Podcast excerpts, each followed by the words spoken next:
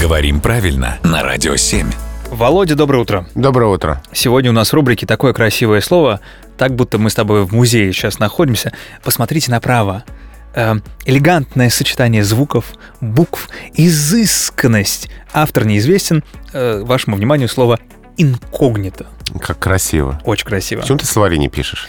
Я... Меня уволили в своё время оттуда, поэтому больше не пишу. Это совсем другая история. Слово инкогнито, откуда оно появилось в нашем языке? А, слово это из латинского языка, корни латинские. И если ты вспомнишь слово когнитивный, Если вспомню то, что будет... ну, то есть связанный с познанием, да, с размышлением, в общем-то там корень тот же исторически. Ага. Инкогнито, где ин это приставка, и когнитус, то есть инкогнитус неузнанный, неизвестный, тот, которого не знают. Мгм. То есть такой таинственный, Да. который э, предпочел свою личность сохранить в тайне. Именно так.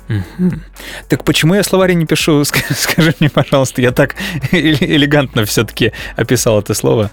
Надо попроситься обратно в редакцию написания словарей. Попросись, э, у тебя получится. Напиши мне рекомендательное письмо, может быть, и действительно случится. Договорились. Спасибо, Володя.